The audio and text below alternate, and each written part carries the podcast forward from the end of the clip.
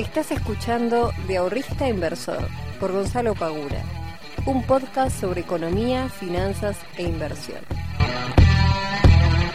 Muy buenas tardes, muy buenas noches y muy buenos días para todos y para todas. Bienvenidos, bienvenidas a un nuevo capítulo del podcast de Invertir en Conocimiento. Este es el capítulo número, no sé, creo que 147 si no me equivoco. Este, la verdad que ya son tantos que ya, eh, ya me olvidé. Es increíble que estemos en diciembre, me parece loquísimo que estemos en diciembre.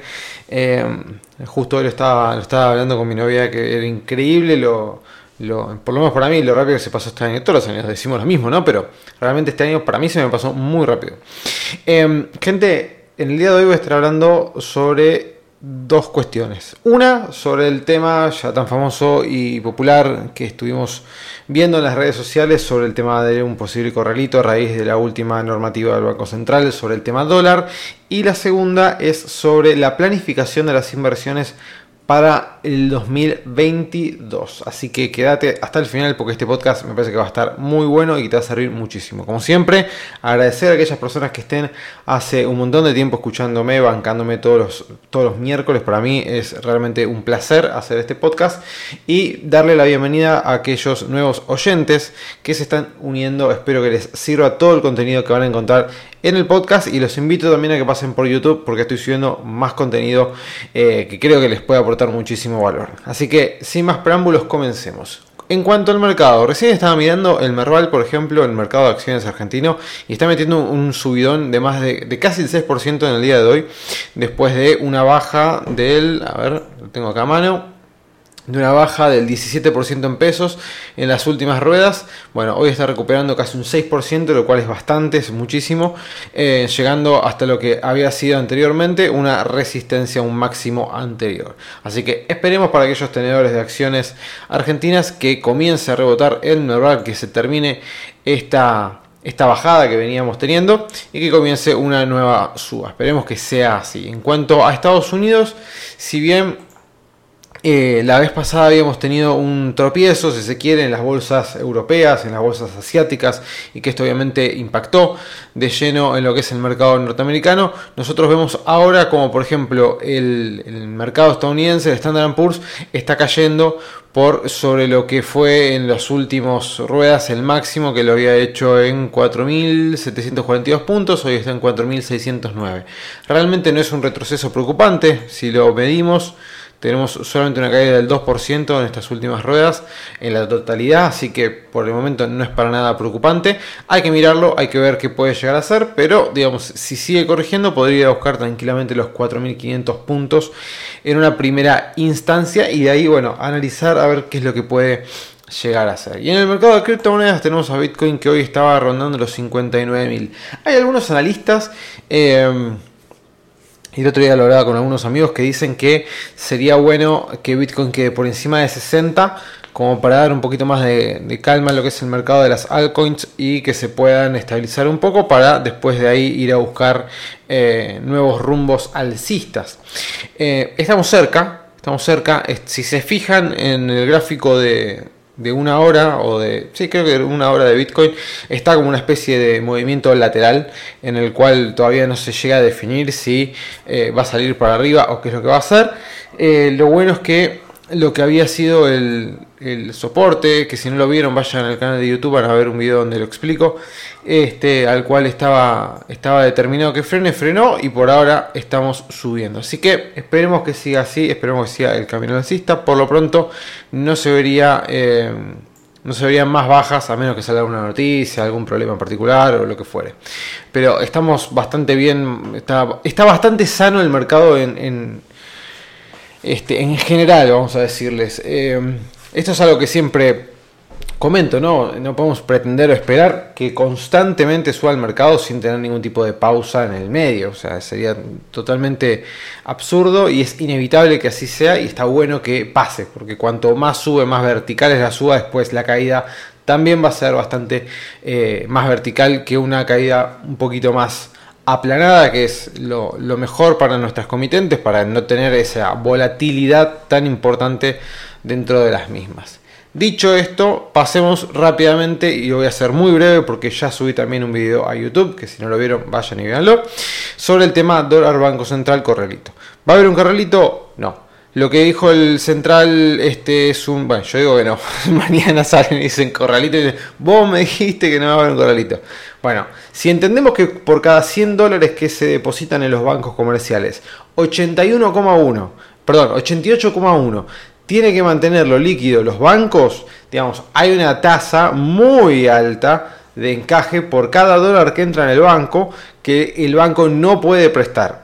Y aparte, si ustedes se fijan, una eh, normativa a raíz de la crisis del 2001-2002 que viene desde aquella época es de que no se pueden dar préstamos en dólares a aquellas personas que tienen cash flow, es decir, eh, flujo de dinero en pesos. Solamente pueden adquirir dólares aquellas personas que también ingresen dólares. Por lo cual, en ese sentido, y es algo que no se cambió este, en el transcurso de estos casi 20 años desde que salió esa nueva eh, forma de, trabajar.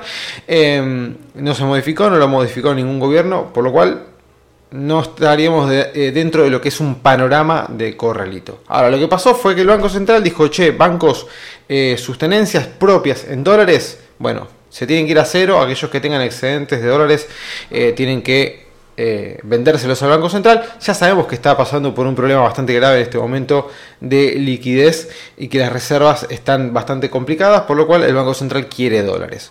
Como no le ingresan dólares por exportaciones, como hay cada vez más personas que quieren comprar dólares, más personas que hacen que eh, meterle presión al tipo de cambio, el Banco Central mm, tomó esta decisión. ¿Es un corralito? No, no es un corralito.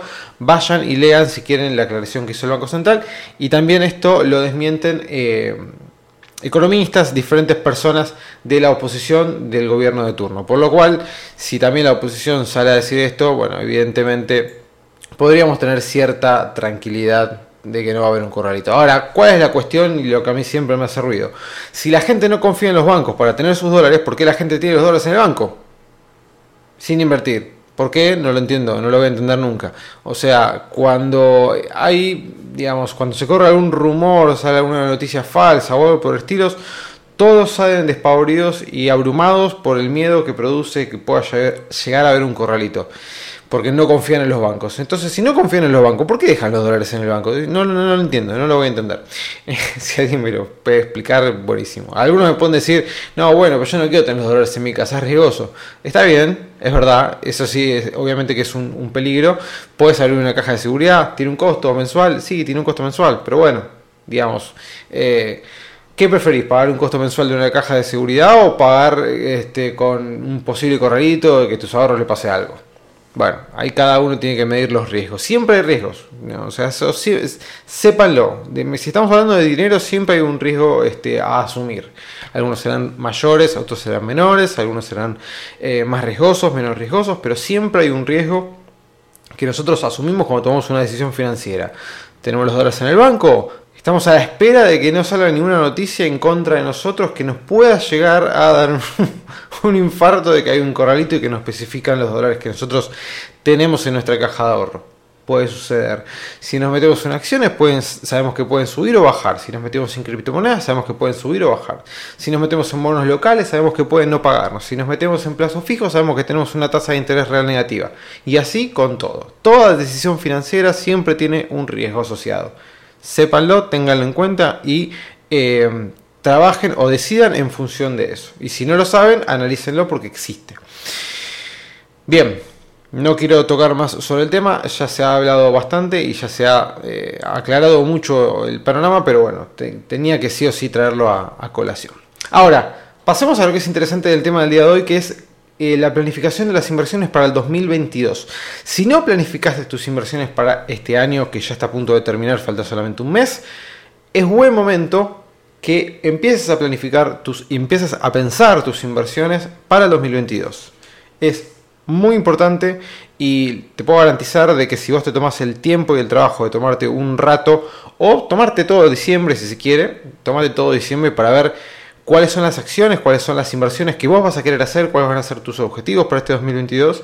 Eh, cuando arranque el año, vos ya vas a estar mucho más preparado, mucho más preparada para poder tomar decisiones concretas a raíz de lo que vos planificaste. Obviamente que la planificación no va a ser igual a la realidad, siempre hay que hacer ajustes, sobre todo en una economía como la nuestra que constantemente está cambiando y las reglas de juego también cambian un montón, por lo cual siempre va a haber eh, que hacer ajustes en el medio. Pero no es lo mismo ajustar sobre la marcha sin tener nada planificado que planificar, tener una base ya bastante más concreta y modificar las variables según lo que vaya sucediendo y ajustando nuestras eh, previsiones según lo que la realidad nos termine eh, marcando la cancha. Bien, ahora tengo acá mi machete que me estuve anotando algunas cositas, básicamente cinco puntos para que ustedes tengan en cuenta. El primero, Revisar los rendimientos que obtuvimos.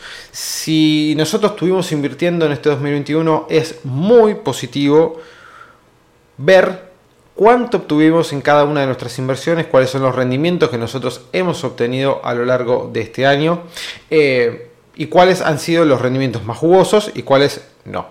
¿Para qué sirve revisar los rendimientos obtenidos? Bueno, justamente para ver en función de las decisiones que tomamos de inversión durante el 2021 cuáles se podrían haber mejorado o cuáles se pueden mejorar a futuro, cuáles funcionaron y se pueden mantener y cuáles no funcionaron y debemos descartarlas.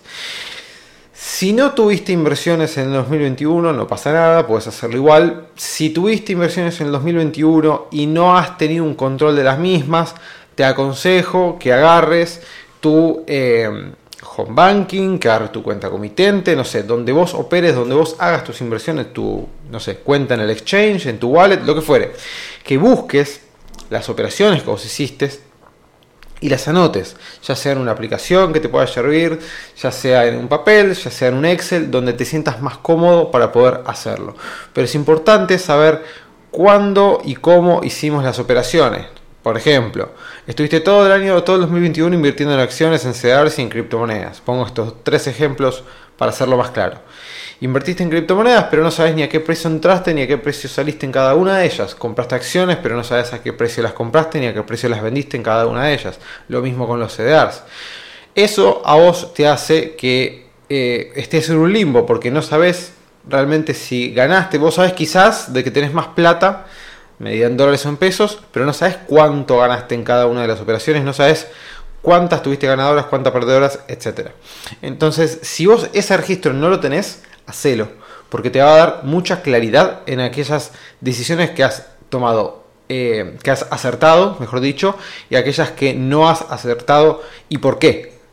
Sentate a analizarlo, fíjate cuál es eh, aquella decisión que vos has tomado en ese momento, por qué la tomaste y por qué estuvo bien o por qué estuvo mal. Si no tenés toda esta información agendada, toda esta información anotada, anotala y chequeala, revisala, hacele un paneo importante para ver justamente a raíz de eso cuáles pueden ser las modificaciones que vas a afrontar para el 2022. En el punto número 2, revisar si las estimaciones que vos hiciste fueron acertadas o no. De vuelta, yo personalmente siempre armo mi presupuesto para todos los años antes de que comience el año, ya sea de inversiones, ya sea de finanzas personales, ya sea también en el caso de IEC las, este, las estimaciones de presupuesto que yo voy a tener para el 2022. ¿Fueron iguales las del 2021 con lo que yo planifiqué? No, la verdad que no, para nada. Pero bueno, hay algunas cosas en las cuales he acertado y otras que no. Otras he acertado un poco, otras no he acertado absolutamente nada. Entonces, pero ¿qué pasa? Yo al tener los datos reales al día de hoy y los datos que yo había estimado en su momento, en diciembre del año pasado, yo puedo hacer un paneo e ir comparando y obviamente en el medio cada trimestre yo lo fui corrigiendo eso y lo fui ajustando a la realidad, pero igualmente la base me quedó. Entonces yo puedo ir viendo qué cosas me quedé corto, en cuáles estimé de más, en cuáles estimé de menos. Si vos de vuelta este trabajo no lo hiciste, hacelo por primera vez. Yo te puedo asegurar que cuando termine el 2022 y comience el 2023, vas a tener muchísima más claridad al momento de planificar tus inversiones. ¿sí? No sé, dijiste, che, eh, ¿cuáles fueron mis estimaciones de inversión para el 2021? Bueno, yo pretendía ganar o obtener una tasa del, no sé, 15% en dólares eh, para finales de diciembre. Y verifico y digo, che, estoy en el 5 que no estaría mal, pero digamos, yo quería el 15, estoy en el 5. Bueno, ¿en qué me equivoqué? ¿Qué estimé de más?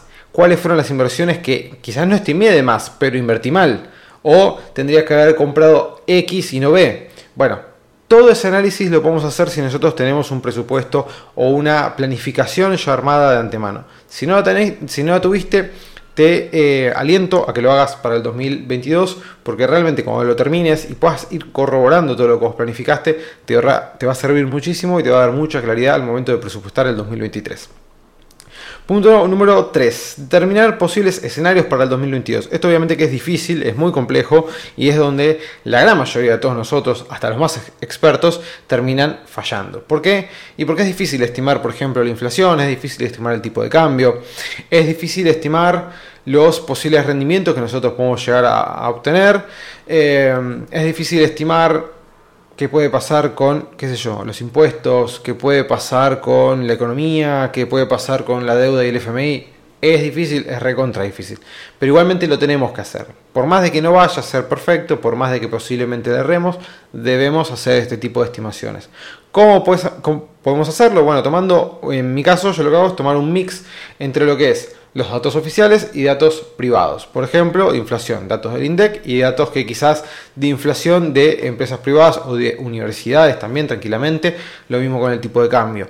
Y trato de ver, bueno, entre las dos puntas sacar un promedio, ¿no? No sé, qué sé yo, si me dicen que el presupuesto para el 2022 va a tener como objetivo un tipo de cambio de, no sé, oficial de 130 pesos, por decir cualquier cosa, bueno, y digamos, desde el ámbito privado me dicen que el tipo de cambio oficial se estima en 150, bueno, lo redondemos a 140.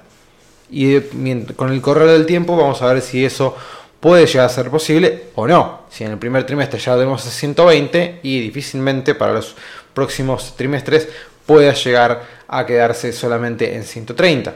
Entonces ese es un poco el juego que nosotros deberíamos hacer porque en función de eso, si nosotros decimos, bueno, a diciembre va a cerrar a 100, vamos a redondearlo, el tipo de cambio oficial lo vamos a tener a 130. Bueno, mínimamente yo necesito tener una tasa del 30% para poder equiparar esa depreciación del tipo de cambio. Si estimamos que la inflación para el 2022 va a ser del, no sé, 40%, yo necesito tener una rentabilidad real por encima del 40% para no perder poder adquisitivo mis ahorros. Esas son las pequeñas cosas y los pequeños motores que ustedes tienen que empezar a, tener presentes al momento de empezar a invertir. Si nosotros sabemos, vamos a poner entre comillas, si nosotros sabemos este tipo de datos y tenemos cierta previsibilidad sobre este tipo de cuestiones, podemos automáticamente descartar ciertas opciones de inversión. Por ejemplo, los fondos de money market ya sabemos que dan menos que un plazo fijo, ya sabemos que dan menos que una caución por lo cual no podemos estar todo el año invirtiendo en un fondo de money market porque vamos a perder por todos lados. ¿sí? Sabemos que los fondos de money market hoy sirven solamente y pura y exclusivamente para poner a trabajar nuestro dinero muy poquitos días porque, de, no sé, de acá a 7 días, porque nosotros tenemos una plata que no queremos tener 7 días inmovilizada y de acá a 7 días la queremos utilizar. Bueno, vamos a meter esos 7 días, generaremos, qué sé yo, 500 pesos lo que sea, bueno, pero tenemos 500 pesos más. Solamente para ese caso. Para todo lo demás queda automáticamente descartado. Bien, lo mismo el plazo fijo. Hay algunos que me dirán, bueno, pero a mí me gusta invertir en plazo fijo. Bueno, ya eso lo tiene que ver cada uno, pero eh, quiero como que se lleven esta forma de ver las cosas, ¿no? Decimos, bueno, si yo sé más o menos estos datos van a ir más o menos por acá, bueno, necesito necesariamente que mis rendimientos, que mis inversiones estén eh, en estos rangos. Si están por debajo de esto, yo voy a terminar perdiendo plata. Bien. ¿Qué dije entonces? El punto número 3, el punto número 4. Objetivos y planificación para el 2022. ¿Para qué yo voy a estar invirtiendo? De vuelta, para ganar plata es una respuesta que no me sirve, no me interesa. Todos invertimos para ganar plata, pero ¿para qué? ¿Qué vas a hacer este 2022? ¿Tenés algún objetivo planificado? ¿Tenés alguna meta que necesites cumplir? ¿Vas a empezar tu negocio? ¿Vas a ir de vacaciones al exterior? No se puede pagar más en cuotas. Voy a necesitar pagar en efectivo el pasaje. Bueno, todo ese tipo de cosas son las que nosotros tenemos que tener presentes al momento de planificar nuestras inversiones. ¿Sí? Me, eh, no sé, me falta X cantidad de plata para poder comprarme mi primer terreno, me falta X cantidad de plata para devolverle a mis suegros la plata que me prestaron para poder comprar mi casa, me falta X cantidad de plata para poder comprarme el auto, no sé, lo que sea, ¿sí? Pero de vuelta, no es lo mismo invertir para irte a vacaciones en febrero que para comprarte un auto en noviembre del año que viene. No es lo mismo. No tiene nada que ver una cosa con la otra. Por eso es importante, una vez que vamos siguiendo este tipo de pasos, ya tenemos automáticamente algunas cosas que descartarlas. Automáticamente, como el ejemplo del, fondo de Money Market, automáticamente queda totalmente descartado si vos te querés comprar un auto acá en noviembre. O sea, no te va a dar jamás el rendimiento como para que vos lo puedas hacer. Punto número 5, y con esto ya finalizamos este, estos 5 puntos al momento de planificar las inversiones del 2022, es eh, el riesgo y el retorno que yo necesito o que quiero tener dentro de mi cartera. ¿Qué quiere decir esto? ¿Cuáles van a ser los activos que van a componer mi cartera de inversión? Ya tengo los escenarios posibles para el 2022. Ya tengo la revisación de los rendimientos de este 2021. Ya tengo eh, si mis estimaciones fueron acertadas o no. Y ya tengo los objetivos que yo quiero cumplir para el 2022. Bien. Todo eso. Vamos a poner un ejemplo. Para fines de diciembre del 2022 yo me quiero comprar un auto 0 kilómetro. Cuento con no sé, 7 mil dólares, el auto cuesta 14 mil dólares, o sea que, ¿qué necesito? Vamos, es una tasa bastante grande, vamos a ser un poquito más eh, generoso. Cuento con 10 mil dólares y el auto cuesta, no sé, 13 mil dólares, ¿sí? Bueno, perfecto, necesito 3 mil dólares más en función de mi capacidad de ahorro, en función de la tasa de interés que yo necesito obtener de acá a un año y en función del objetivo que yo tengo, cuáles son los activos que me pueden ayudar a conseguir ese objetivo. Si yo tengo 10 mil dólares y necesito tener 3 mil dólares más, necesito llegar a los 13 mil dólares, ¿me sirve un plazo fijo? No, listo, descartado. Yo necesito 3 mil dólares, ¿los CDRs me pueden dar esos 3 mil dólares? Posiblemente Vamos a dejar los CDRs como un posible activo para invertir dentro de nuestra cartera. Yo necesito 3 mil dólares. ¿Me puede llegar a dar las obligaciones negociables esos 3 mil dólares?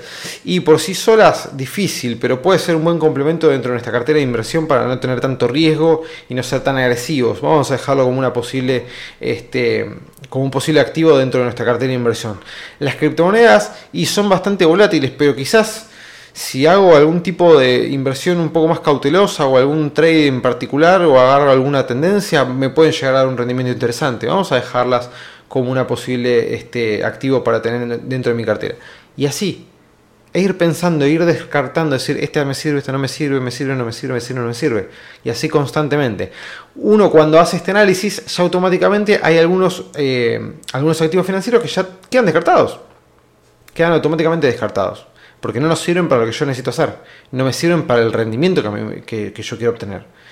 De, siempre pongo el mismo ejemplo, ¿no? Pero si yo me quiero comprar un terreno para comprar una, para poder edificar una casa el día de mañana y armar una casa quinta, si yo hago plazo fijo, no me sirve para nada. Está clarísimo que no voy a llegar nunca.